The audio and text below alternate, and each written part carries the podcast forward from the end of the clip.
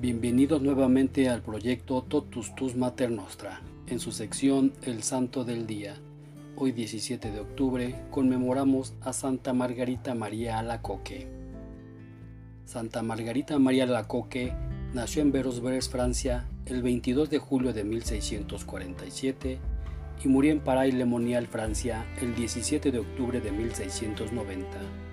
Fue una monja católica francesa que perteneció a la Orden de la Visitación de Santa María, conocida por haber recibido las famosas apariciones del Sagrado Corazón de Jesús que ocurrieron donde hoy se sitúa la Basílica del Sagrado Corazón. Nació el 22 de julio de 1647 en la pequeña aldea francesa de Atecourt, perteneciente al territorio de Verosbres, pequeña ciudad cercana a Paray-le-Monial. Recibió el bautismo el 25 de julio. Era la quinta hija de siete hermanos. Sus padres fueron Claude Alacoque y Philibert Lamin. Después de fallecer su padre en diciembre de 1655, fue internada en el pensionado de las religiosas Clarisas, donde entonces empezó a vivir una vida de sufrimiento que supo encauzar hacia Dios. Sufriendo entiendo mejor aquel que ha sufrido por nosotros.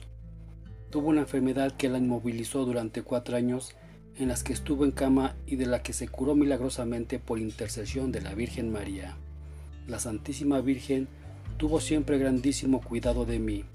Yo recurrí a ella en todas mis necesidades y me salvaba de grandísimos peligros.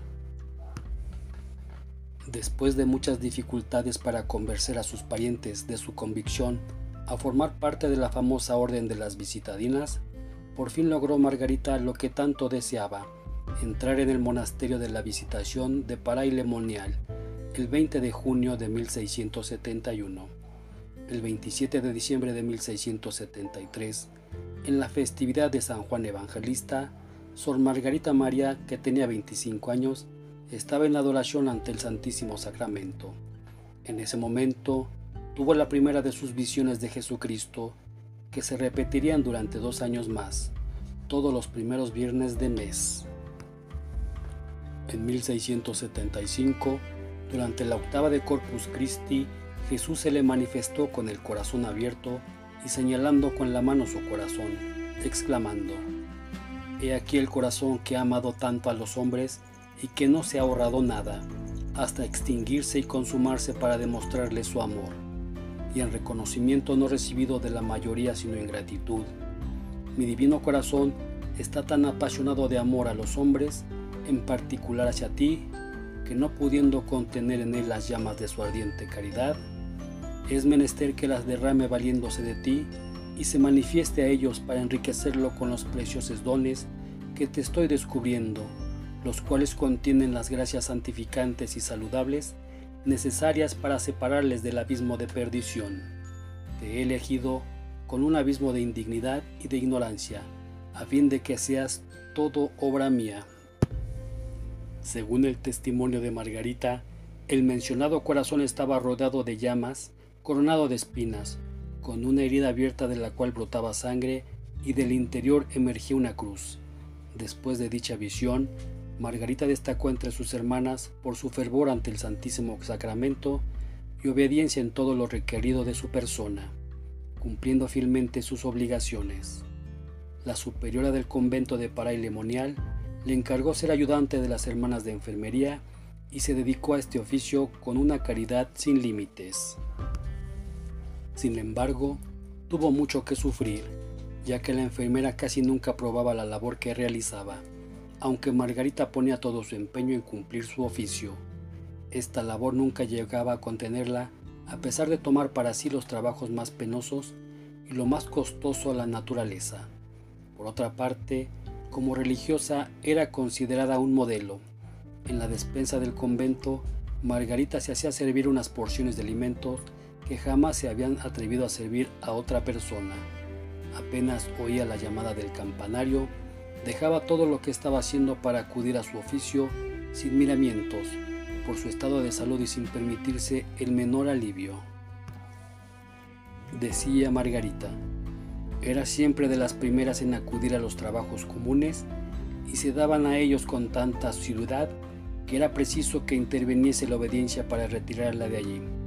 Era tan desprendida de todas las cosas que rehusé una pensión vitalicia que sus parientes quisieron darle. Ella iba con frecuencia a ofrecer sus servicios a las hermanas de la cocina, ya fuera para llevar leña, ya para llevar la losa o para otra cosa cualquiera. En una ocasión en que estaba más ocupada que de ordinario, siendo asistente fueron a rogarle que las ayudase. Había comenzado a barrer el coro y lo dejó para ir a donde la caridad la llamaba y con esto se olvidó de volver a acabar el barriado.